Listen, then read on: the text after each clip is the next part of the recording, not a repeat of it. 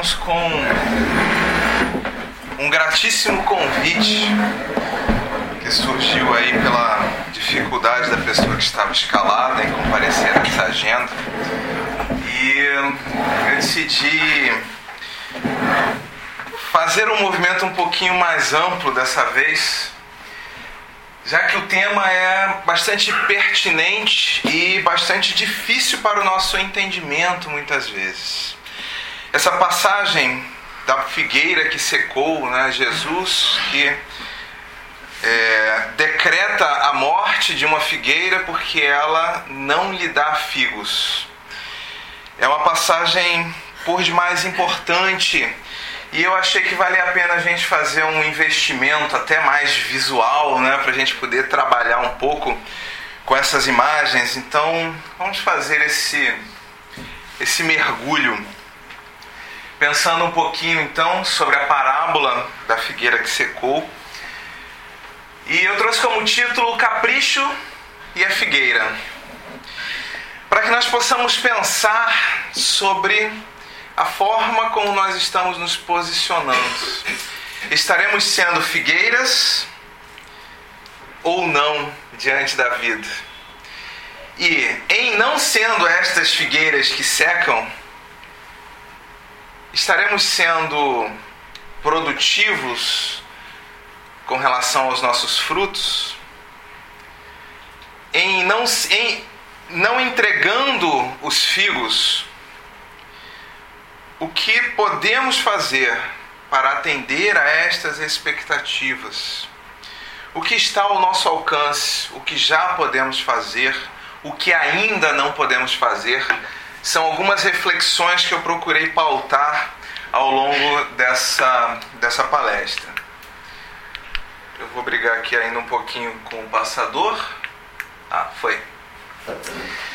E a gente começa essa palestra com a seguinte pergunta o que você está fazendo? É o teu possível ou o teu melhor? Será que estamos nos limitando a realizar o que foi possível em nossas vidas? Ou estamos a cada um dos nossos atos, em nossas movimentações diárias, buscando realizar sempre o nosso melhor? aquele algo a mais, aquele um pouquinho mais.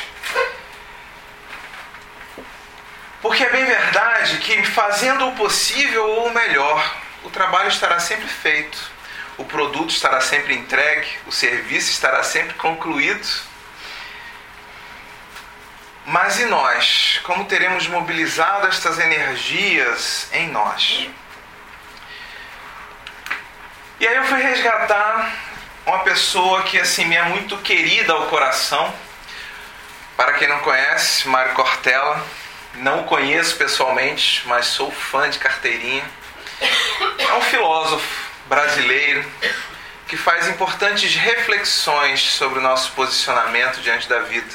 Não é espírita, mas as falas dele se alinham muito com o nosso pensamento. E ele nos diz: Faça o teu melhor. Na condição que você tem. Enquanto você não tem condições melhores para fazer melhor ainda. Essa é a definição que ele nos traz de capricho. E ele repete essa definição em diversos pontos de suas falas e exemplifica de diversas maneiras ao longo da sua vida. E nós? Temos feito o melhor com as condições que temos?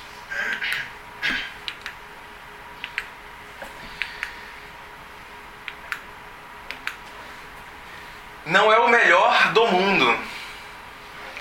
No universo deste pequeno infante que está aí mostrando seu muque, seus poderosos músculos capazes de dobrar os maiores vilões de superar os maiores desafios, encontra-se muita força de realização.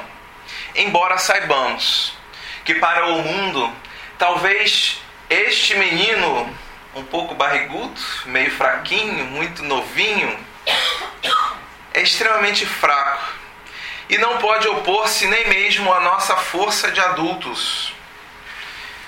Mas na realidade dele, estará ele fazendo o melhor na condição que tem,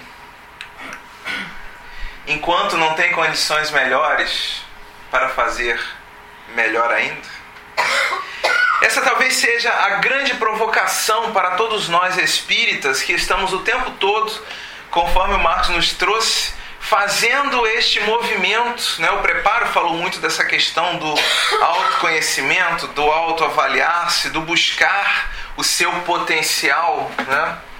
Estaremos o tempo todo avaliando quais são os nossos reais limites?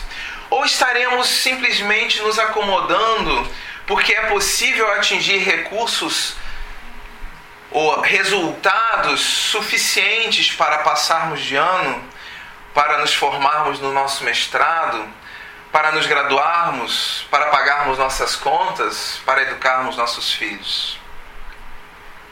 É exatamente disso que nós estamos falando.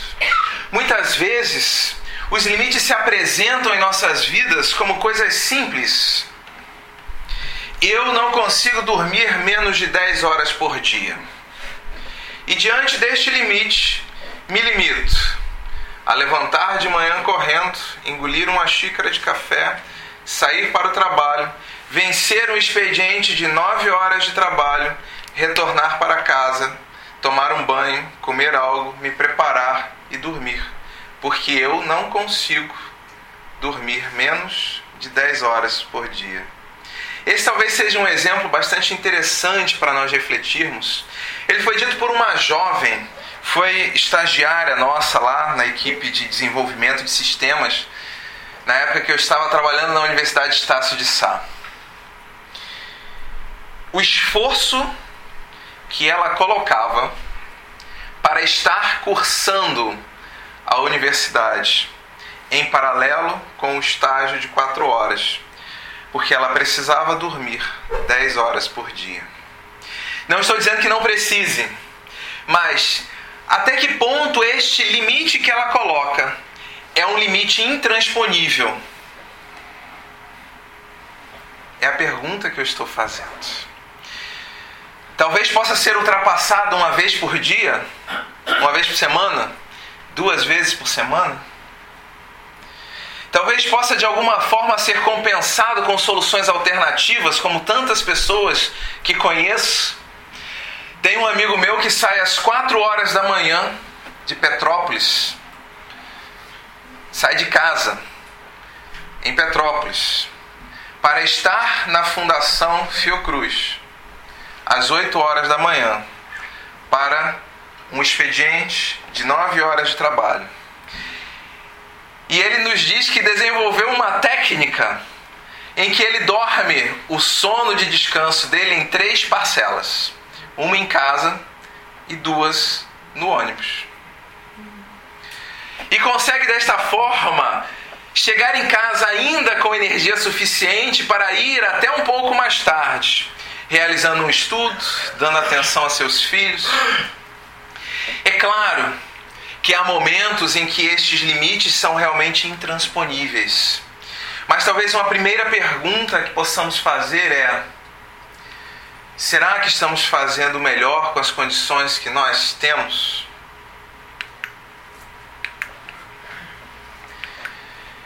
Jesus também nos convidava a caprichar. Mas ele não usava essa palavra. Essa palavra é uma palavra moderna para gente. Vera Simões, a fundadora dessa casa, falava muito em capricho.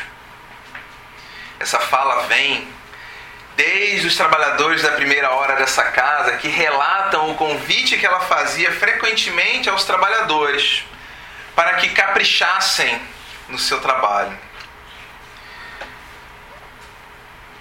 Como será que Jesus nos convidava a realizar esse movimento do capricho? Bem,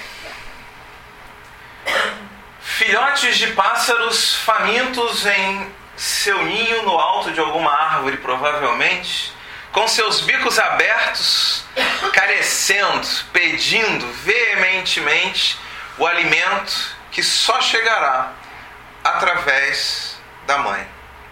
Aqui, obviamente, trabalhamos um limite claro que não é transponível por estas aves, talvez por algum tempo. Se esta mãe morrer no meio do caminho, sofrer algum acidente, não for capaz mais de alimentar seus filhotes, estes morrerão, porque efetivamente não tem condições de sair do seu ninho.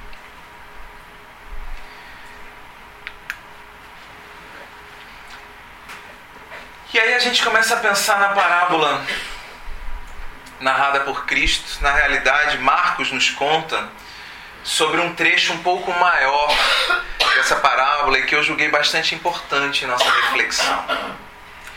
E no dia seguinte, quando saíram de Betânia, teve fome. Ou seja, Jesus e seus apóstolos, andando pela estrada, haviam saído da cidade de Betânia, caminhavam em direção a Jerusalém e Jesus sente fome. Isso está no capítulo 11, se não me falha a memória, versículo 12. E vendo de longe uma figueira que tinha folhas, foi ver se nela acharia alguma coisa. E chegando a ela, não achou senão folhas, porque não era tempo de figos. Esse versículo 13 para nós, ele é muito importante nessa reflexão. Será que o fato de não ser tempo de figos é um limitante suficiente para que não se esperasse figos das figueiras? Hoje, sabemos que não. Quando olhamos para os grandes plantios conduzidos por nossa inteligência humana, nós identificamos árvores, plantas produzindo durante todo o ano. E Jesus, falando, disse à figueira: Nunca mais coma alguém fruto de ti. E os seus discípulos ouviram isto. Esse é o versículo 14 e é muito interessante pensarmos aqui, porque a gente sabe que Jesus não, não fazia as coisas por acaso, né? Ele não saía amaldiçoando as figueiras por aí, ele não saía amaldiçoando as árvores, as plantas, ele não saía causando a morte de ninguém. Essa fala por si é uma fala bastante difícil de imaginarmos. Aquele homem generoso que acolhe a todos em suas dificuldades, em suas imperfeições que sustenta a todos que o buscam.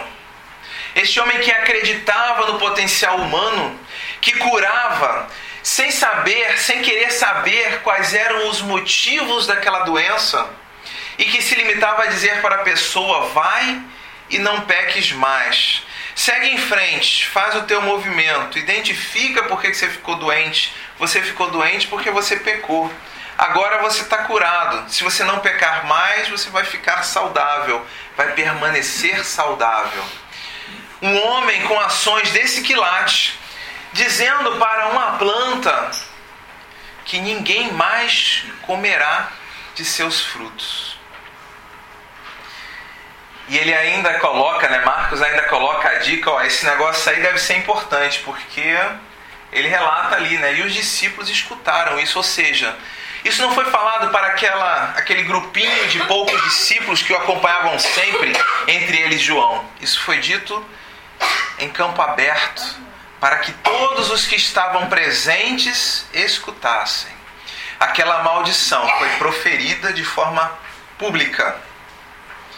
Aquele julgamento e aquela condenação. Porque o Cristo esperava encontrar figos na figueira num período em que a figueira, teoricamente, não estaria dando frutos. E ele a condena, porque ela não dá frutos. Marcos capítulo 11. Perfeito, está ali minha dica. A dica entrou depois.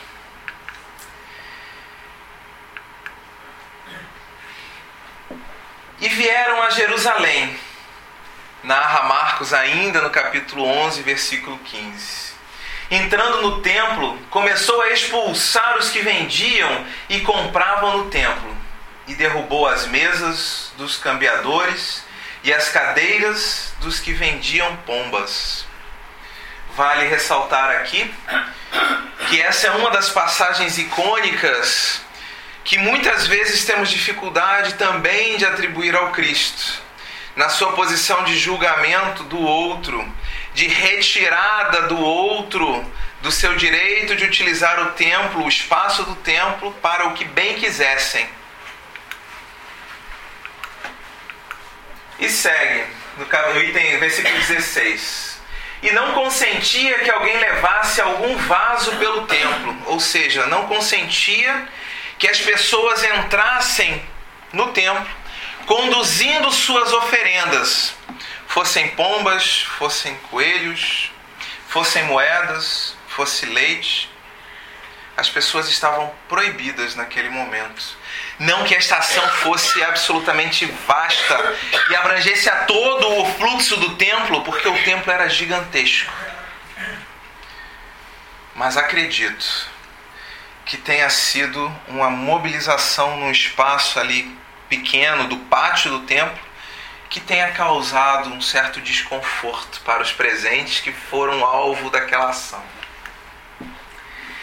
E os ensinava, ensinava aqueles que levavam os vasos pelo templo, ensinava aqueles que estavam sendo proibidos de vender.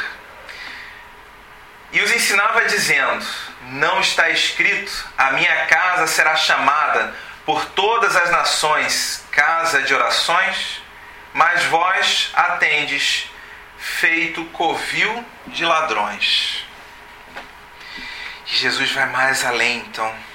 Ele não só diz que não deveriam estar vendendo no templo, como ele diz que as pessoas que estão frequentando e utilizando o templo daquela forma são ladrões que encontram-se transformando aquele local sagrado em um espaço de má convivência.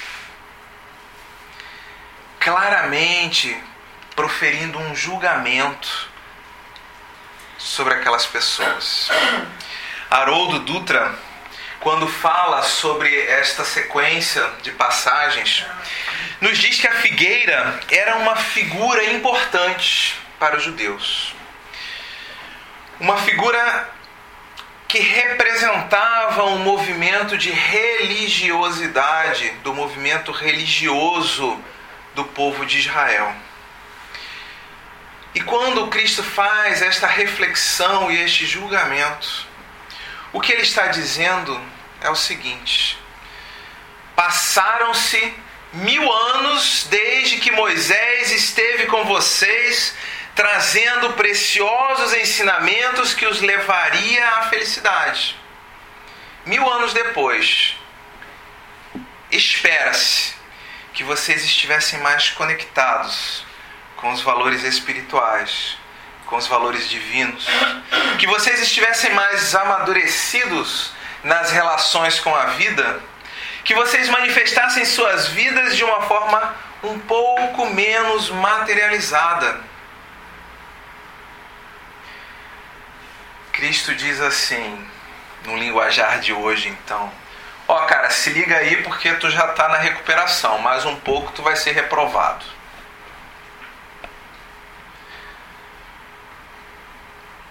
Esperado. E aí a gente volta à nossa pergunta inicial uma delas, né? Como medir o nosso limite? Como pensarmos o que podemos fazer?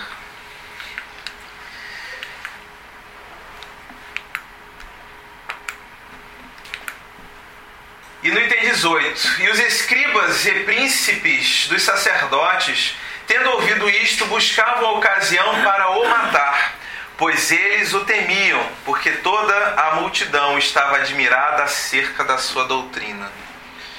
Aquelas pessoas do templo, do covil de ladrões, que ganhavam com os lucros estavam preocupados em perder a oportunidade de venda, estavam preocupados com a perda de sua autoridade local e começavam a traçar planos para retirar o empecilho, eliminando o Cristo daquele espaço que ocupava, angariando a atenção de tantos que estavam à sua volta. Aqueles que tiveram primeiro acesso aos escritos sagrados, que tiveram acesso privilegiado ao entendimento e às interpretações dos ensinos judaicos. Aqueles que deveriam estar conectados com os princípios mais profundos de religiosidade.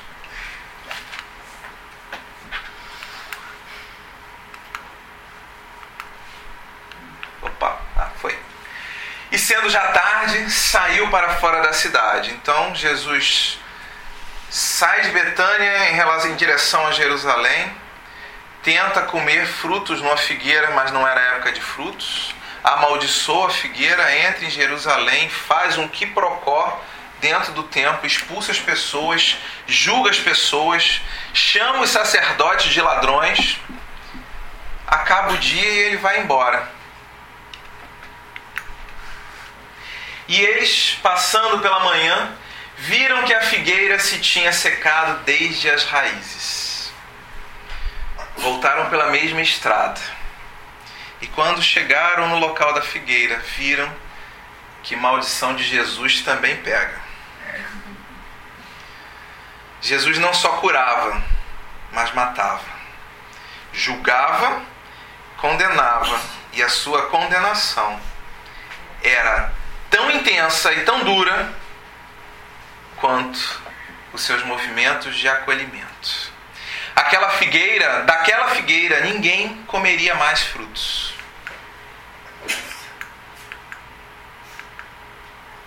E Pedro, Pedro, logo Pedro, o questionador, o empreendedor, o dono de uma companhia de pesca, o homem que caminhava com Jesus, acreditava no seu potencial, mas tentava entender para onde aquele homem, Jesus, estava conduzindo aquelas pessoas. Questiona, lembrando-se, ele sempre observador. Disse-lhe: Mestre, eis que a figueira que tu amaldiçoaste se secou. E Jesus respondendo, disse-lhes: Tende fé em Deus. Será que a figueira não teve fé em Deus? Será que o fim de Pedro seria morrer seco caso não tivesse fé também?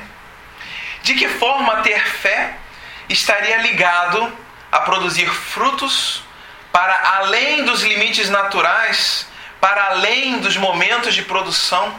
o que o Cristo estaria querendo dizer com aquele movimento?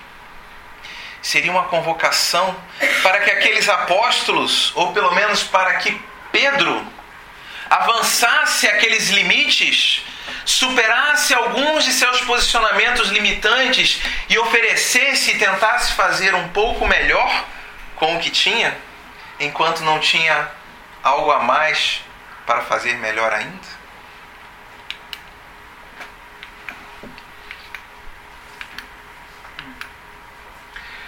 Porque em verdade vos digo que qualquer que disser a este monte, ergue-te e lança-te no mar, e não duvidar em seu coração, mas crer que se fará aquilo que diz, tudo o que disser, lhe será feito. Essa é outra passagem icônica para nós que estudamos exaustivamente porque entendemos que a fé é algo tão difícil. O Evangelho nos fala da fé humana e da fé espiritual, que na realidade é este movimento de crença que mobiliza a nossa força para transformar as realidades. Quando esta força, quando esta vontade, quando as transformações se dão no campo da humanidade, da materialidade, esta fé é humana. Quando se dá no campo das realizações espirituais, dos valores morais, esta fé é divina. Mas é uma força que mobiliza. E talvez aqui fique uma dica para nós. Será que Jesus estava dizendo que então ele não era forte o suficiente porque ele queria comer figos da figueira e não conseguiu fazer com que a figueira pusesse frutos naquele momento exato? Ou será que ele estava falando efetivamente da necessidade que nós temos de transformarmos a nossa realidade a partir dos valores que nós vivenciamos? Eu fico com a segunda opção. É nossa obrigação sanear o orbe, nos, diz os, nos dizem os Espíritos, na lei de conservação, se não me falha a memória, ou na lei de destruição do livro dos Espíritos. Temos a responsabilidade de mobilizarmos os nossos esforços para transformarmos o mundo no melhor lugar possível para se morar no local que possa abrigar o maior volume de espíritos encarnados possível. No lugar que seja mais belo, que tenha menos adversidades, onde as coisas fluam com mais agilidade, com mais beleza, com mais amorosidade. E por vezes, esta ação organizadora do espaço pressupõe a destruição de algumas, alguns pontos, alguns conceitos, algumas ideias, algumas árvores.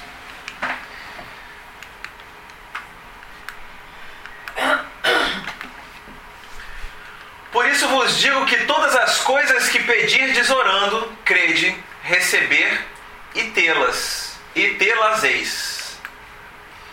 Ou seja, mobiliza sua força, sua vontade, você vai executar mesmo que pareça impossível.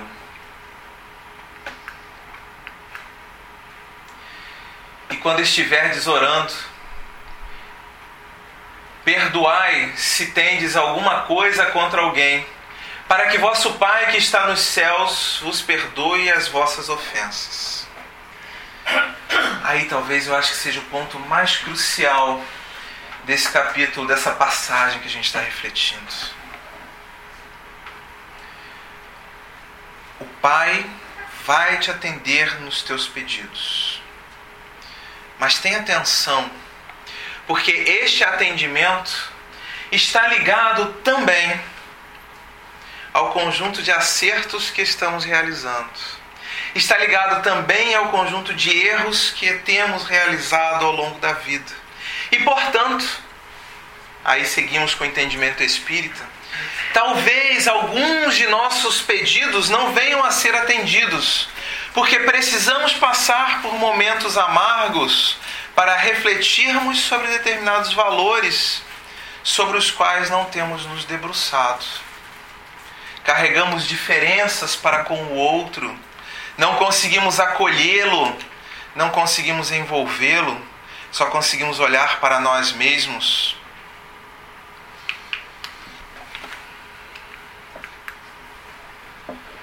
Buscar um fruto na figueira é uma prova. A figueira é o símbolo da ação da nação religiosa de Israel. Já tinha dado essa cola, né? O povo recebeu mil anos de instrução religiosa. Estamos voltando ao nosso ponto. O que esperar? O que esperar daqueles que possuem, que receberam informações diferenciadas? O que é esperar de nós que já conseguimos compreender, e não é porque estamos frequentando a reunião pública, é porque a nossa razão nos ajuda a compreender sobre a dimensão espiritual com clareza? O que esperar de nós? À medida em que nos debruçamos na vida de relações e experienciamos as mais variadas condições ficarmos no limite do que é possível ou ultrapassar esse possível e tentarmos fazer o melhor. E em tentando, que limite é esse? Espera-se figos, nada mais do que figos. Espera-se aquilo que alimenta, não apenas aquilo que enfeita. Não apenas as flores, não apenas as folhas, mas espera-se que aquela árvore seja capaz de alimentar a todos aqueles que a buscam, porque a sua função principal nesta figura de Jesus é utilizar de seu porte e de seu potencial para produzir alimentos. A figueira incapaz de dar frutos quando já tem recursos para fazê-lo é o ícone da esterilidade ou da ociosidade.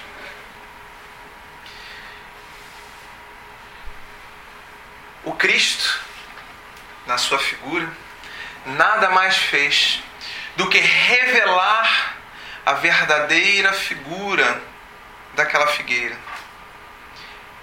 Ela era uma figueira estéril. Ela não tinha condições de fazer o que é melhor estava simplesmente se contentando com o que era possível.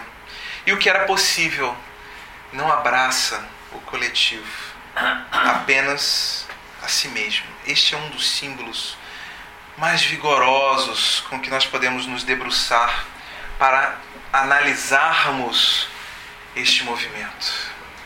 O Cristo não condena aquela figueira à morte. Na sua figura, ela já estava morta, apenas não sabia. Ela já era estéril, não produzia os frutos no ritmo que poderia. Ele apenas revela às pessoas aquela verdade. Precisamos pensar, portanto, em eficiência. Estamos fazendo o nosso melhor? Estamos conseguindo superar nossos limites? Estamos dando os figos que já podemos dar?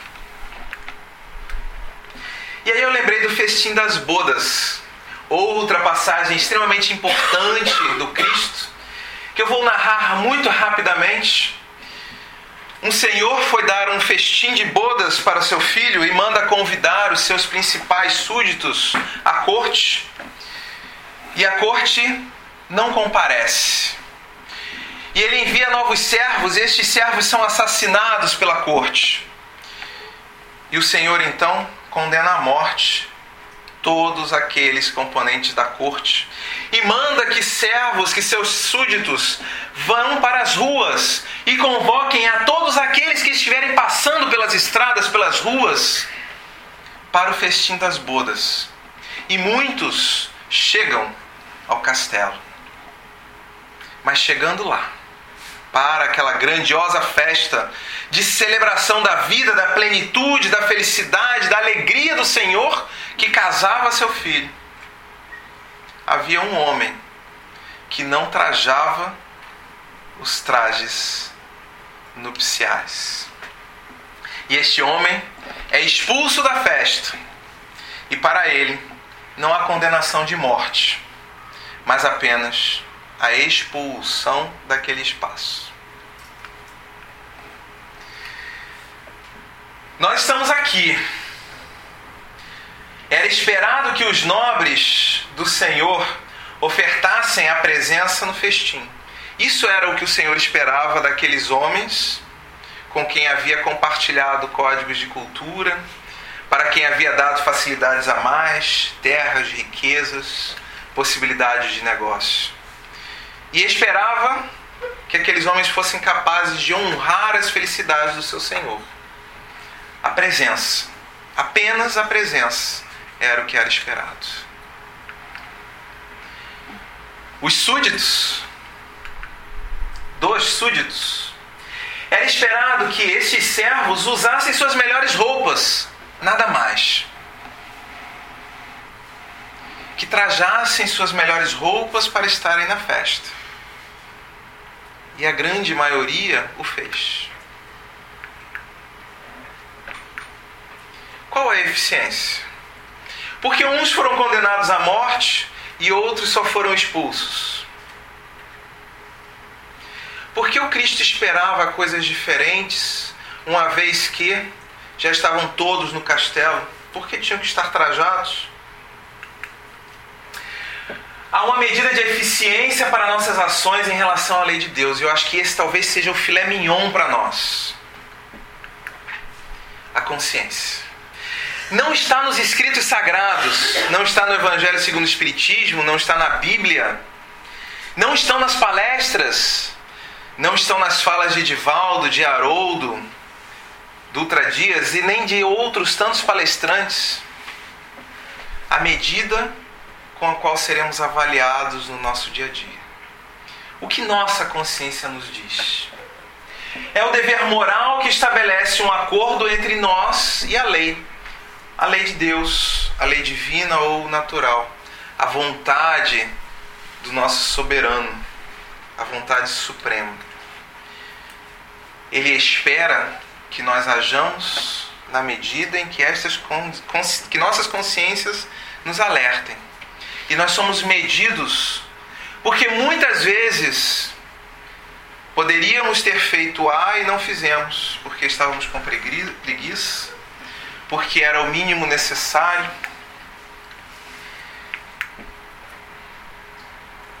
É proposto, busquemos sempre fazer o melhor que pudermos. Esse é o convite do Cristo. A ética da reciprocidade que nós erroneamente atribuímos ao Cristo, a regra áurea. Cada um deve tratar os outros como gostaria que ele próprio fosse tratado. Tem várias formas de enunciar isso e a gente diz assim: ah, porque o Cristo disse. É um compromisso moral unilateral, com vistas ao bem-estar dos outros, sem expectativas de nada em troca. O que mais posso fazer? Cortella nos fala sobre um dia que ele foi à casa de sua mãe e a mãe já sabia que era hábito dele não almoçar até tarde. E ela pergunta se ele estava com fome e ela mesma responde: Sabia que ele não tinha almoçado ainda e vai preparar um espaguete. E faz um espaguete com azeite, ao estilo de sua família. E sobre o espaguete ainda coloca os tomatinhos cortados. Capricho. Podia ter feito um miojo. Sair em seis minutos. Fazer o melhor com o que se tem. Enquanto não temos mais para fazer melhor ainda. Porque gostaríamos de, no momento de nossa fome, nos deliciarmos com figos suculentos e doces.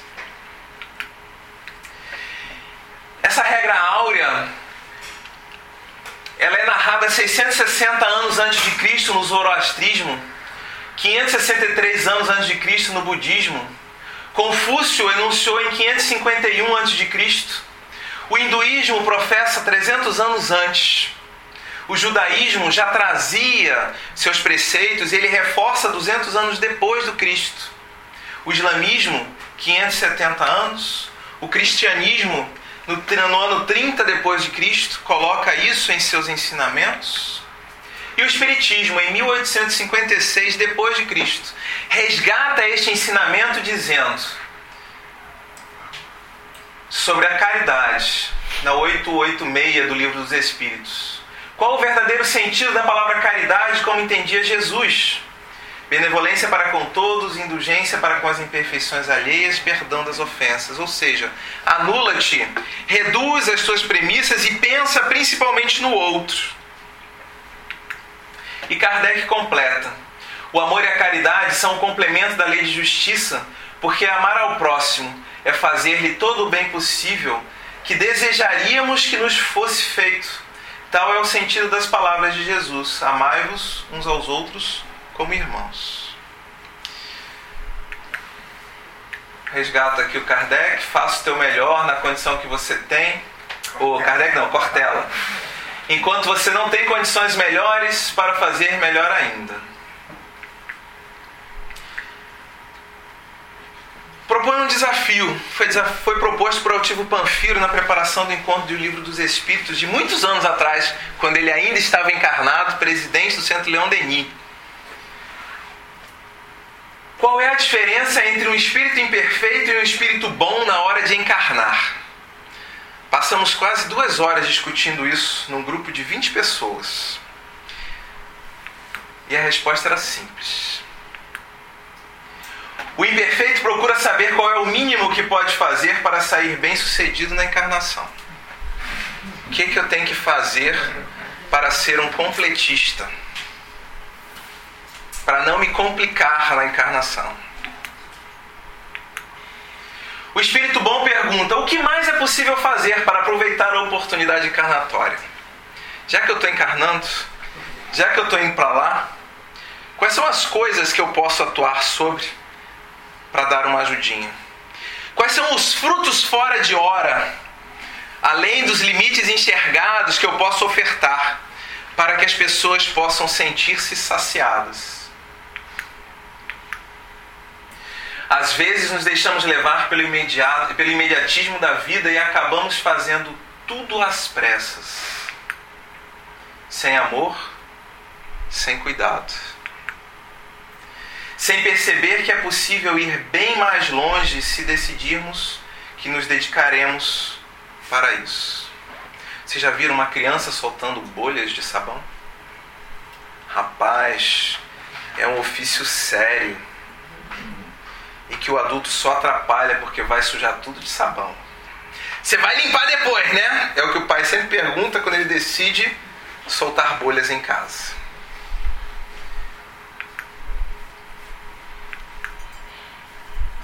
Certas demandas da sociedade poderão nos parecer impossíveis além de nossas capacidades humanas imediatas. Não importa. Caprichemos com o que temos. Somos imortais. Contamos com diversas encarnações para desenvolvermos as competências, para ensaiarmos através do acerto e erro, para completarmos a nossa capacidade de amar ao próximo. Mesmo que amemos pouquinho numa encarnação, possamos amar bem, que esse pouquinho seja pleno, que ele faça a diferença para o outro, que abramos espaço em nossas vidas para que possamos ser amados também, só um pouquinho, porque às vezes o outro não consegue nos amar na medida que nós gostaríamos, mas a sua dedicação pode ser a força que surge para nos construirmos como sujeitos imortais, individualidades imortais destinadas a felicidade, a conquista da felicidade através de nossos próprios esforços. Possamos investir, utilizarmos os recursos que são necessários e suficientes para que consigamos crescer pelo menos um pouquinho, porque terá sido o melhor que pudemos fazer. Paz e bem a todos.